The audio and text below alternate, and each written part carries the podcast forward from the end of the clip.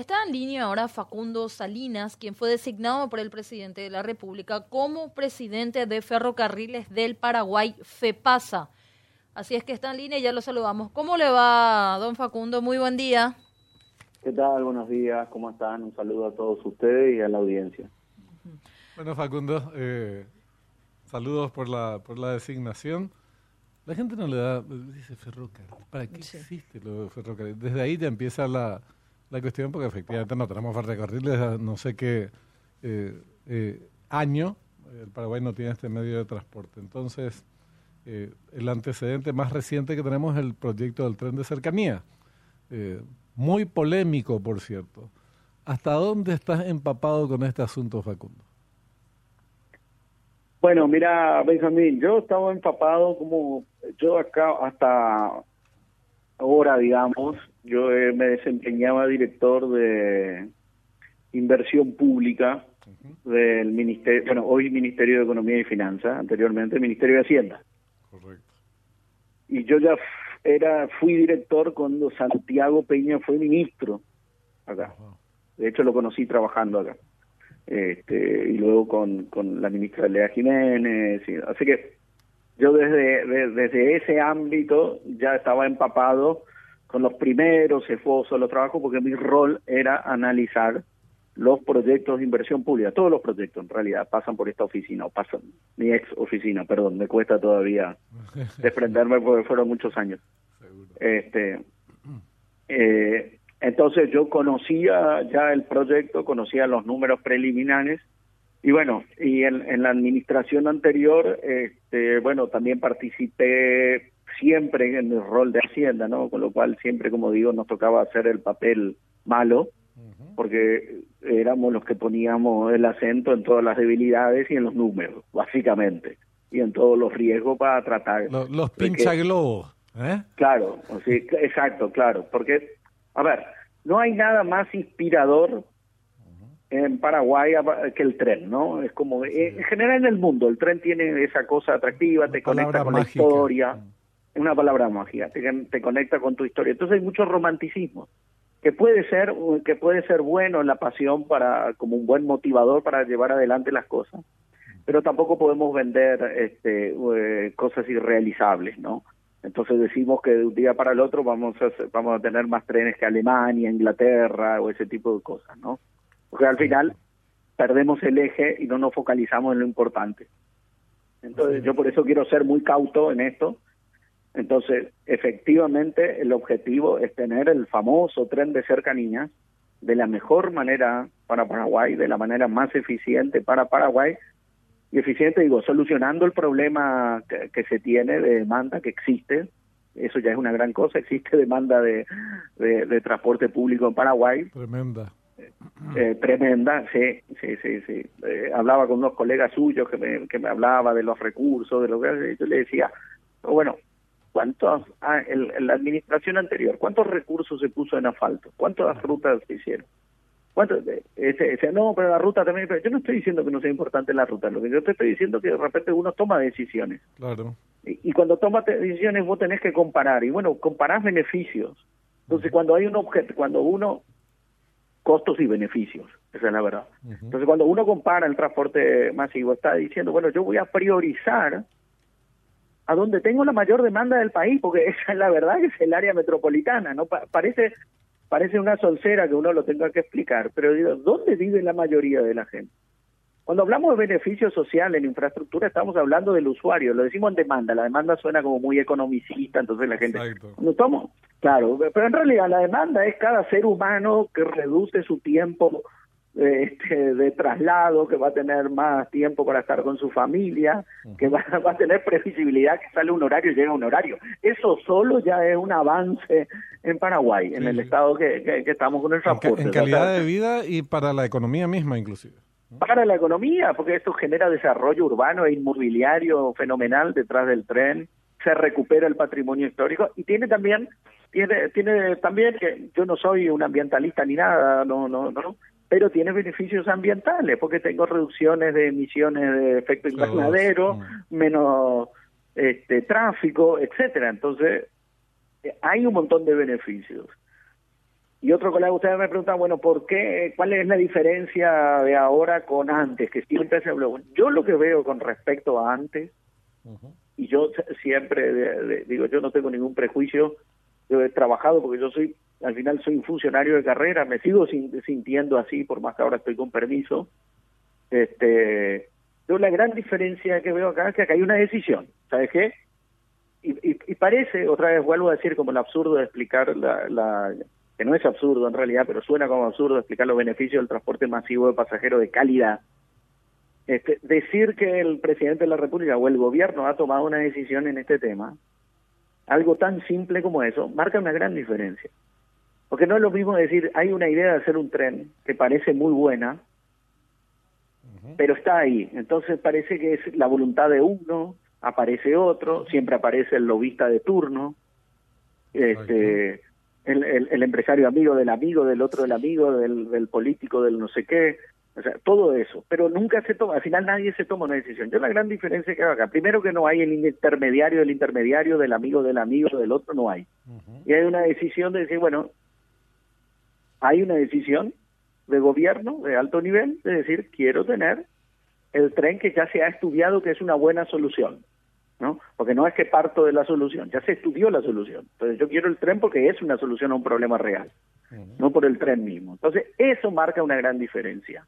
La segunda es que dice, es una prioridad del gobierno, junto con todas las prioridades que tiene, ¿no? Porque Paraguay tiene un montón de, necesidades y, y, nadie está en condiciones de decir la mía más importante, ¿no? Y por algo yo creo que lo más importante está claro es salud y educación. Este, pero es una prioridad del gobierno este eh, y está la el respaldo de la presidencia, obviamente encarnado en la jefa, la ministra jefa de gabinete Lea Jiménez, la ministra de Obras Públicas y Comunicaciones, este, también eh, el, el, porque acá vamos a usar tecnología. Bueno, en FEPASA yo me río porque eh, no hay que usar tecnología en FEPASA, hay que instalarla, que es diferente, porque es todo a mano. Pero, Están en la época del fax por ahí, ¿verdad? Sí, yo no sé si nos quedamos en el telégrafo. Telégrafo, Sí, claro, con las estaciones, con, las paradas de ferrocarril, exactamente. Ahora, queda, muy lindo como artículo decorativo en, en, la oficina de la presidencia, ¿no? Pero bueno, hay que incorporar una serie de cosas. Pero yo veo, ahí veo una gran diferencia entonces ya no va a haber intermediarios ni gente que habla, no, ya hay una decisión, hay un equipo oficial y bueno, se, se trabajará. Se trabajará con, Corea, con Corea si es con Corea o se trabajará con el que sea. Eso te iba a preguntar. El proyecto que conocemos fue objeto de muchos cuestionamientos, es el que eh, presentaron de los, coreanos, una empresa coreana, con respaldo del Estado de, de Corea, una empresa privada con bueno una concesión eh, que tenía una como te decía una, un listado de objeciones frente a esta cuestión ya hay una disposición inicial de decir vamos a continuar ese proyecto o vamos a revisar ese proyecto y abrir el juego a otras empresas que son muchas porque uno de los cuentos que nos quisieron vender en el gobierno anterior era que era eso o eso no había otras opciones y después fuimos constatando que en realidad son varias las empresas las que a, que, a nivel planetario operan en este, en este rubro. Sí, a ver, sí, es un mercado global claramente y, y, a ver, trenes se hacen en el mundo.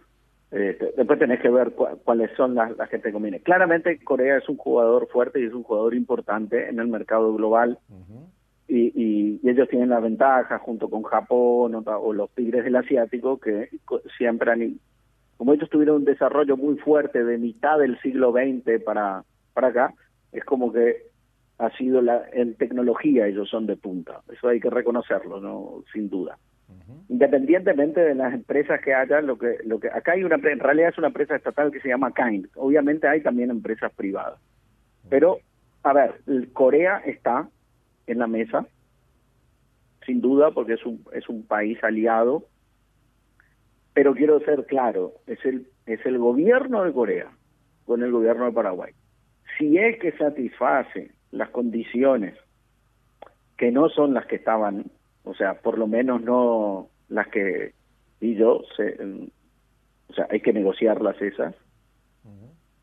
tomará el presidente la decisión de ir o no con el gobierno de, Corea. Pero si las condiciones tienen que ser mejores, o sea, él tiene, a ver, para que esto se entienda, si yo tengo que estar con Corea, Corea me tiene que dar unas condiciones mejores de las que yo consigo en el mercado, porque si no me voy al mercado.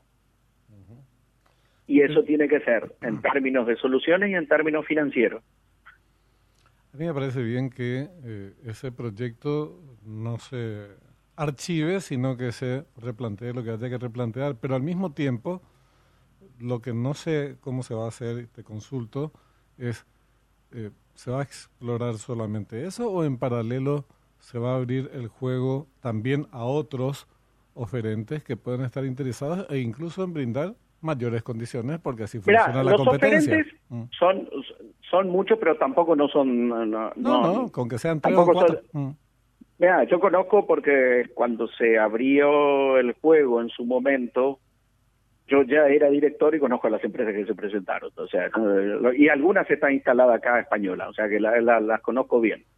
Este, eh, la gran discusión, yo te digo, y en general todas son buenas, o sea, una francesa, Waston o Renfe de España asociada con Safir, alguna vez anduvo por acá, que ya está instalada, o cualquier otra.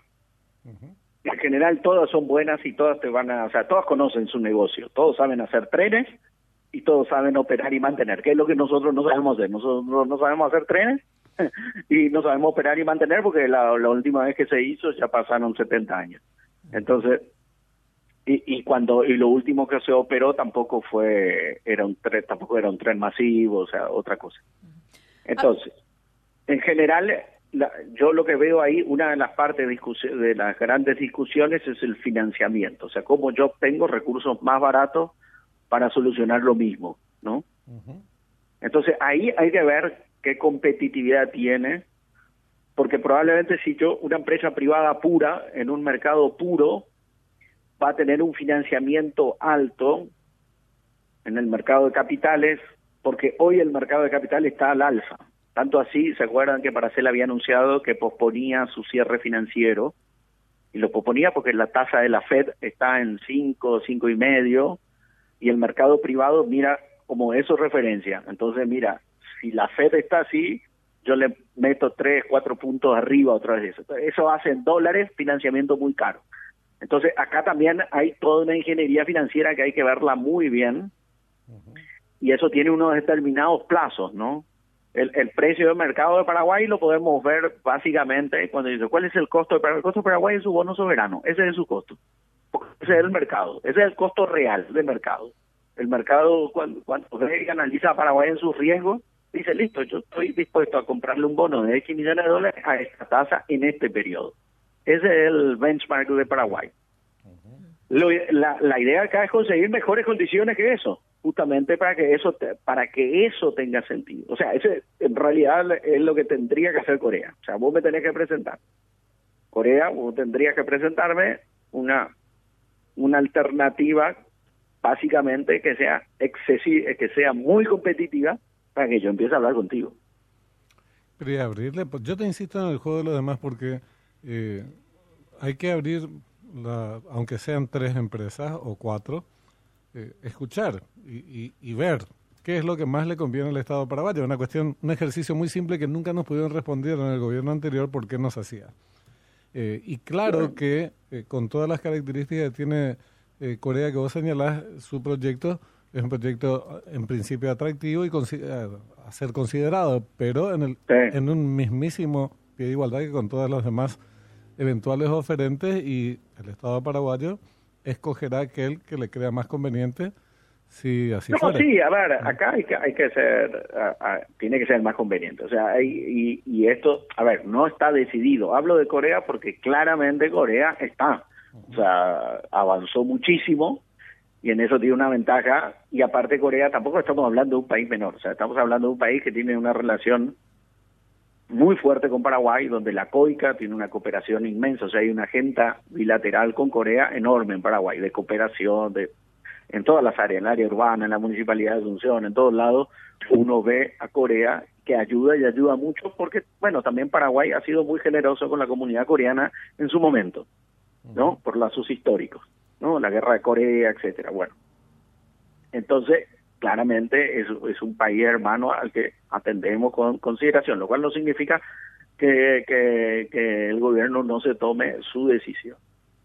Pero en el caso que sea una decisión, son van a ser una decisión, en el, si ese sería la, la orientación, de decisiones de alto nivel. O sea, ya estamos, a, casi que estamos hablando como cuando uno toma, mm. no quiero hacer comparaciones odiosas, pero cuando la República de Paraguay decidió este, con algún determinado país hacer una obra de envergadura tal, bueno, hicieron de eh, ese ese tratado. Esto es lo mismo, o sea, si hay una decisión con un gobierno, el que sea amigo, ¿no? Estamos hablando de países amigos, no sé, Estados Unidos, Corea del Sur, Taiwán, por ejemplo, este, eh, Japón, estamos eh, hablamos de tecnología, Alemania, qué sé yo. Ahí estamos hablando de acuerdos de gobierno a gobierno donde al final del día toman la decisión el presidente de ese país y el presidente de nuestro país. O sea, que justamente se trata acá, como hablando de esto desde intermediario, es de cortar. Vamos a revisar, vamos a ver. Corea está claramente, eh, que ellos siguen interesados y están ahí. Vamos a esperar que nos responden. Ellos deberán responder de manera oficial, oficial, es decir, vía embajada. Y esperaremos. O sea, ya no eh, el que dice que tengo un amigo que resulta que. ¿Y a las otras empresas cuándo las convocarían, Facundo?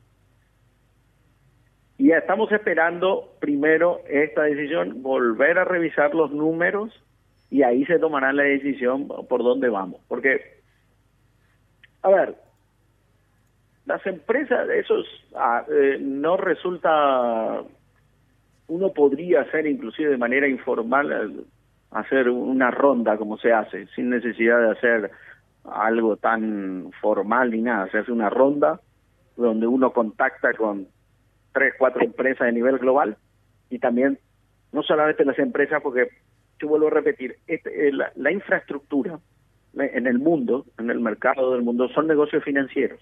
Hay estructuraciones financieras de mercado de capitales muy fuertes. Entonces también hay que sondear con los bancos, porque el dueño del dinero es el banco. Entonces no es el dueño de dinero la empresa alemana, no, puede ser que tenga el Deutsche Bank o puede ser que sea Goldman Sachs o JP Morgan o Santander o Itaú, pero Itaú que está sede en Nueva York, este, donde ellos operan en el mercado y normalmente lo que hacen es vender papeles respaldados por los flujos del proyecto de un país. Entonces hay cuestiones un poco más complejas donde el riesgo ya no es solamente el país, sino que al riesgo del país le sumamos el riesgo del proyecto. Y eso se traduce en financiamiento, en tasas más altas o más bajas, depende de tu país, depende del proyecto, depende de quiénes son los actores. Obviamente, pasa solo, yo creo que ni siquiera tendría tasa porque no le prestaría a nadie, convengamos. Así es. Este, claro. No sé que, que pongas como garantía Itaipú, por ejemplo. Claro, sí, pero ahí vamos a entrar en la discusión y quién firma por Itaipú. No, bueno, no, te, estoy, te haciendo una broma, te estoy haciendo una broma. Claro, sí, sí, sí. No, estoy, seguro, estoy seguro que si uno pone como flujo de Itaipú, sí va a conseguir recursos, sí. Este, pero bueno, eh, es una binacional, probablemente te pidan también el acuerdo de Brasil y ahí empezamos con las complicaciones. O sea, en este mundo de, de, la infraestructura ligado con el mercado de capitales, porque hay como un matrimonio ahí, eh, es complejo, no es fácil. Ahora, te, permitime una, no, no, es una sugerencia porque no, yo no soy especialista en nada, sino expresarte una, una opinión. Sí. En este negocio, como en cualquier otro, pero este que es un emprendimiento grande, estamos hablando de una inversión probable de 600 millones de dólares aproximadamente, una suma respetable para un país como el nuestro, y un emprendimiento de mucha, de mucha trascendencia que estuvo rodeado de no pocas polémicas, esto también hay que tomar en consideración. Sería importante que los cuanto se haga sea en los marcos del, de la formalidad también, no solamente de la informalidad, de cara a nosotros más que de cara a los terceros, nosotros paraguayos digo, eh, al, al país. Es decir, señores, acá se abrió el juego formal y oficialmente a las empresas que se les ocurra. Eh, nosotros vamos a ejercer el monopolio de decidir cuál de estos proyectos nos conviene, nosotros como Estado paraguayo, ¿verdad? Como Estado. Eh, y, pero hacerlo con toda la formalidad del caso, porque sino después van a venir los peros, eh, y estos peros pueden ser eh, tener consecuencias no precisamente muy agradables, de manera que eh, las cosas con la mayor transparencia, aunque a veces impliquen trabajos adicionales y algunos incluso innecesarios, pero como son, es tu opinión, tu, tu palabra y la de otros técnicos, eh, no, digamos, lo que hay que darles toda la formalidad del caso para que, miren, señores, abrimos el juego, se presentaron estas dos, tres, cinco empresas, una sola, el resto no, dijo no, no nos subimos a este carro y estas son las condiciones que creemos que eh, hay que eh, defender y, poner en práctica. Eso es lo más sano. no sé cómo van a, si van a, avanzar por el lado, te digo, insistiendo en el tema de las de las formalidades también, Facundo. Sí, no, a ver, puedo tener razón yo entiendo también el nivel de desconfianza y, cualquiera, ¿no? Ahora, para poner en perspectiva, obviamente que todo esto tiene que ser, sea la decisión que sea, tiene que ser transparente y participativo. Aparte, participativo porque tenemos gente, eh, hay un trazado, o sea, sí o sí, esto tiene que ser transparente y participativo y esa es la directiva que, yo tengo, muy clara. O sea, eso tiene que ser así, de por sí. Entonces, este, sea la decisión que sea, o sea, y la que nos gusta y la que no nos gusta tiene que ser transparente y participativa. Ahora, yo te puedo dar mi experiencia de lo que he visto en este mercado y lo que he, eh, porque siempre fui contraparte en Ruta 2, en el Bioceánico, en la Costanera Sur, y le podés preguntar a todos los que trabajaron en eso, preguntarle cómo yo negociaba con los bancos, me iba a ver, o sea, tengo un poquito de conocimiento, no soy un experto ni nada, sino la experiencia me dio esto. Este, entonces, o sea, uno sabe cuáles son los financiamientos de las empresas estas, o sea, eso no significa que no hagamos ronda, ¿no? No, no, no, pero no te va a pagar o sea, no te va a conseguir menos de lo que consigue del mercado, porque al final todos van al mismo mercado y el mercado es el que cotiza. O sea, el que decide son ni siquiera esas empresas, ni siquiera ese banco, si son, sino son un montón de personas que compran unos papeles de unos fondos de inversión que a veces ni sabemos ni, ni quiénes son. Este, o el fondo de pensiones de maestros del estado de California.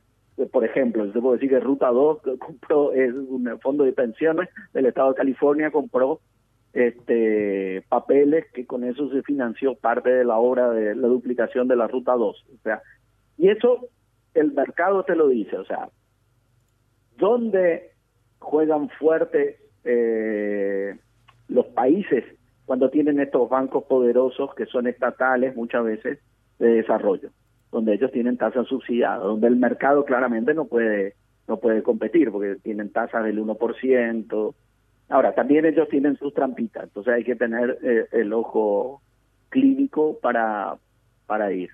Pero hoy están todas las posibilidades, o sea, no hay ninguna decisión tomada. Este, Corea, si quiere, deberá hacer su mejor esfuerzo, este, siendo un país hermano, aliado de Paraguay estratégico, junto con Taiwán, Japón, que sería el eje asiático nuestro, histórico. Este, así que eh, es, lo que yo te puedo decir. Y, tomaremos la decisión y haremos la, la comparación, sí, claro. Bueno, eh, presidente, agradecerle su tiempo en este espacio y éxitos en la nueva labor, en la nueva labor y estamos muy pendientes también con Ferrocarriles del Paraguay generar un nuevo sistema de transporte que pueda mejorarnos la calidad de vida. Gracias, presidente. Dale, muchísimas gracias a ustedes.